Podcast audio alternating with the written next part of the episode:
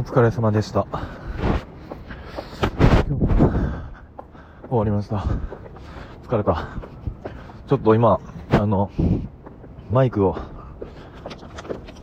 楽天で頼んでるんですけど、まだ届いてないんでちょっと聞こえにくいと思いますけど、すいませんが、飲みながら帰っております。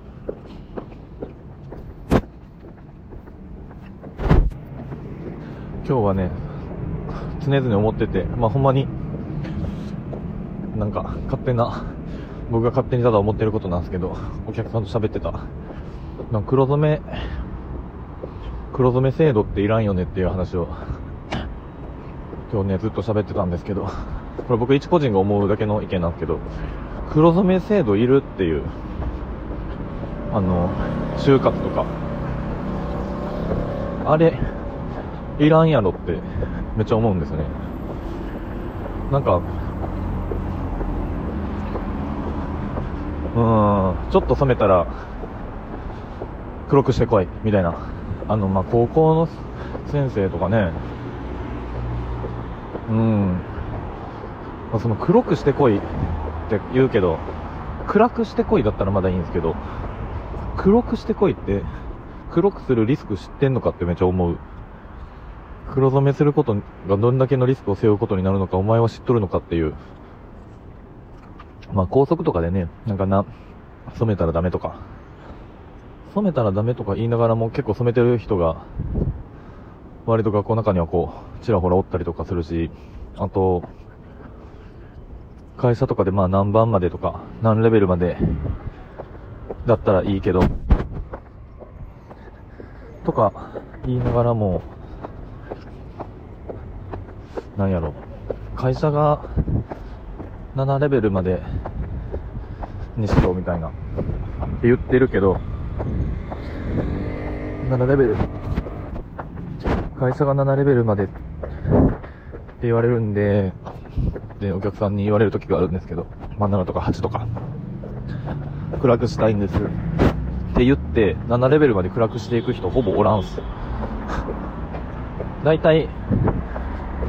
自分の明るさが12レベルぐらいで明るかったとして、で、8レベルとか9レベルぐらいにして帰るんですけど、でも、会社に行ったらその、暗くした、暗くしてきたんやねっていうところだけが評価されて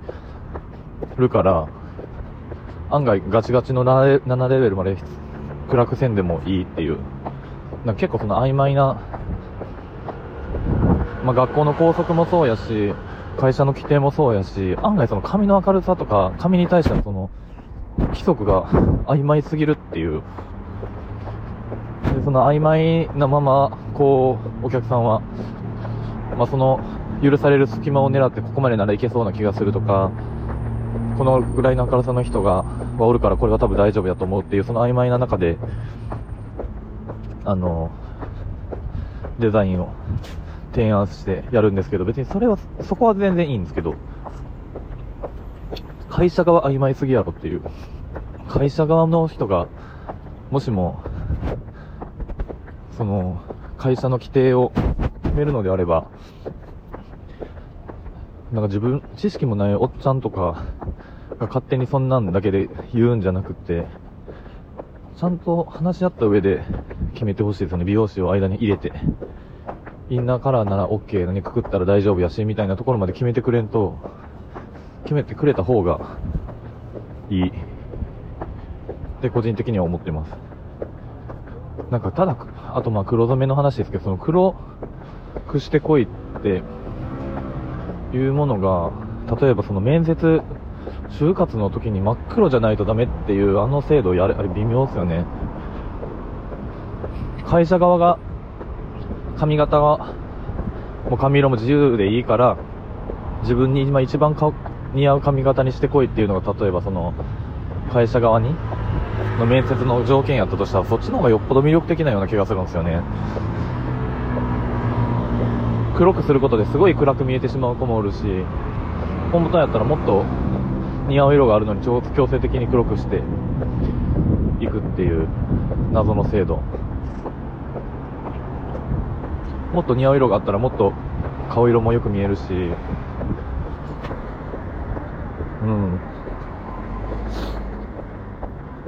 そう見えるはずなのに、逆に黒くすることによって自分の魅力を消して内面だけで勝負するみたいな。内面から来る外観の、外見のなんかその個性みたいなのって絶対あると思うんですけど、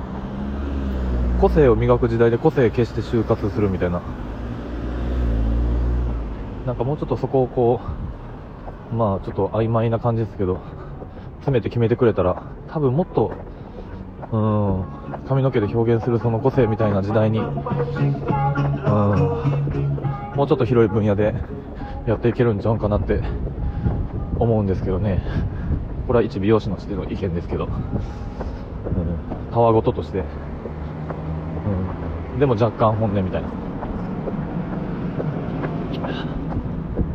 という感じですね。